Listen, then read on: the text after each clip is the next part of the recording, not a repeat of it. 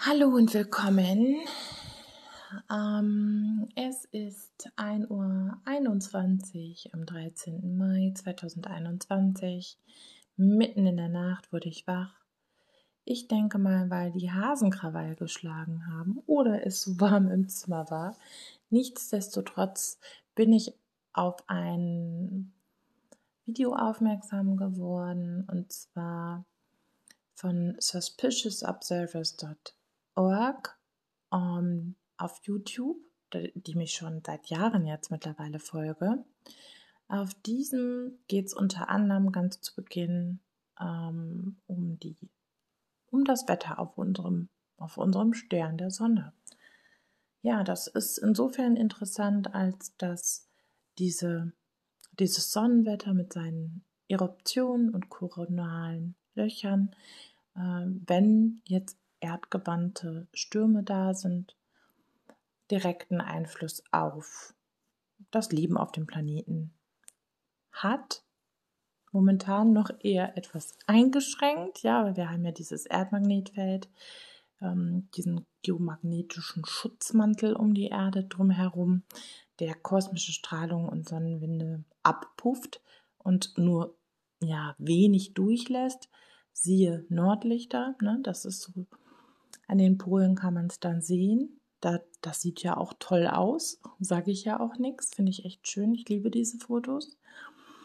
Nun ist, ähm, waren drei aufeinanderfolgende Eruptionen und ich mindestens zwei davon waren auf jeden Fall zur Erde gerichtet. Das bedeutet, die Erde liegt sozusagen in dieser Welle von ausgestoßenen, ich, hauptsächlich glaube ich, Neutronen.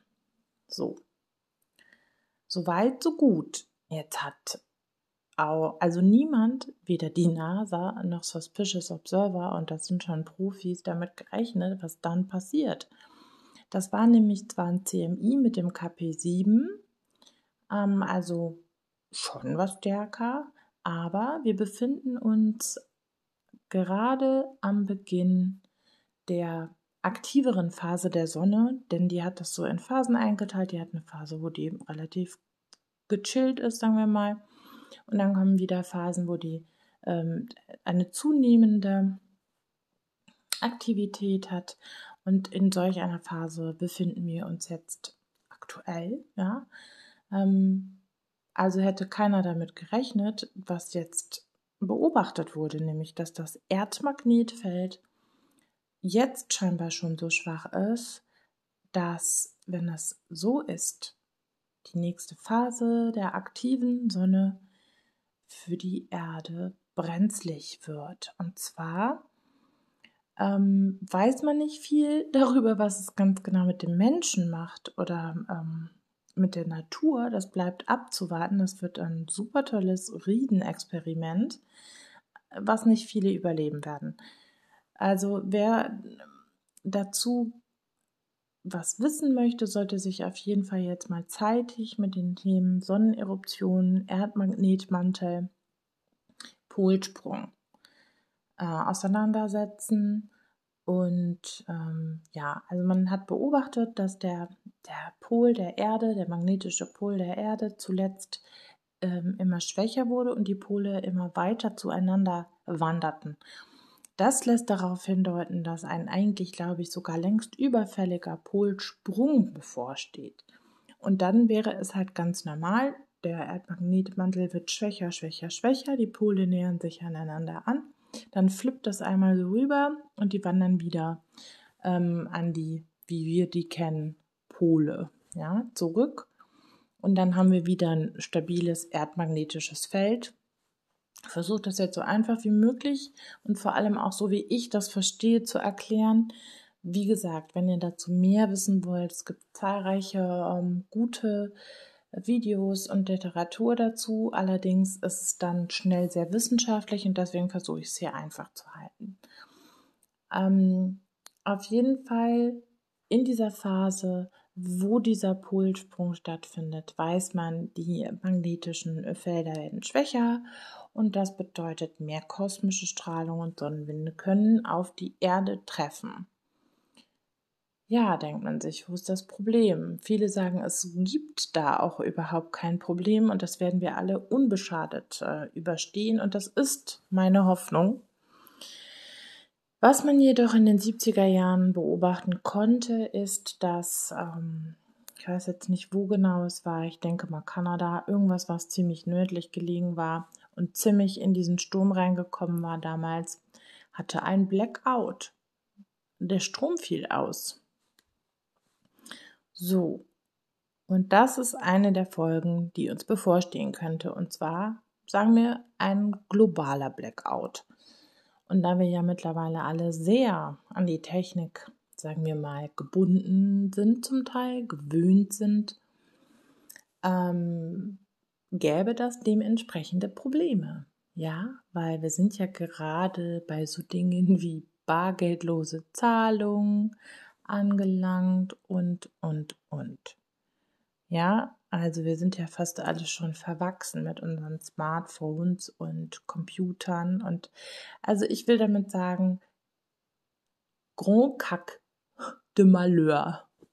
Große Scheiße. Ähm, wenn das wirklich, ich verfolge das natürlich und ich würde euch direkt ähm, dazu was mitteilen. Aber wenn das soweit käme, ja, ich hoffe, ihr seid alle vorbereitet. Und zwar in Form von, ich muss mal gerade überhaupt nirgendwo hin, ich habe genug Wasser und Essen da, Kerzen, ähm, komme auch mal ohne Heizung zurecht und ähm, ja, habe so ein bisschen Basic-Wissen darüber, was ähm, ein Leben mit der Natur, sagen wir mal, freundlich und zart. Äh, und Menschen, die unter Umständen durchdrehen, ähm, also sagen wir mal, das sind dann so bürgerkriegsähnliche Zustände, wo dann das Ganze erstmal losgeht mit irgendwelchen Plünderungen und könnte sein, dass dann relativ schnell ein ähm, Punkt kommt, wo man wirklich gucken muss, dass man sich auch wehren kann, sagen wir es mal so ähm, gegen, ja, ich weiß nicht, was das mit den Menschen macht. Letztendlich weiß keiner das so richtig und ich möchte ja auch kein Horrorszenario aufbauen. Ich hoffe und bete für das Beste. Das ist definitiv der Fall. Ähm, ich wollte es euch nur wissen lassen und euch sagen, falls es euch interessiert, macht euch schlau, seid vorbereitet. Ähm, ja, denn es gibt auf jeden Fall auch, das möchte ich nur kurz noch erwähnen, Hinweise darauf, dass die menschliche Psyche auf diese massiven Strahlungen, die dann auf die Erde treffen können, eventuell so reagieren könnte wie bei einer mm, krassen, bewusstseinserweiternden Drogenerfahrung. So. Ich würde jetzt einfach mal so schätzen, dass das nicht jedem gut bekommt.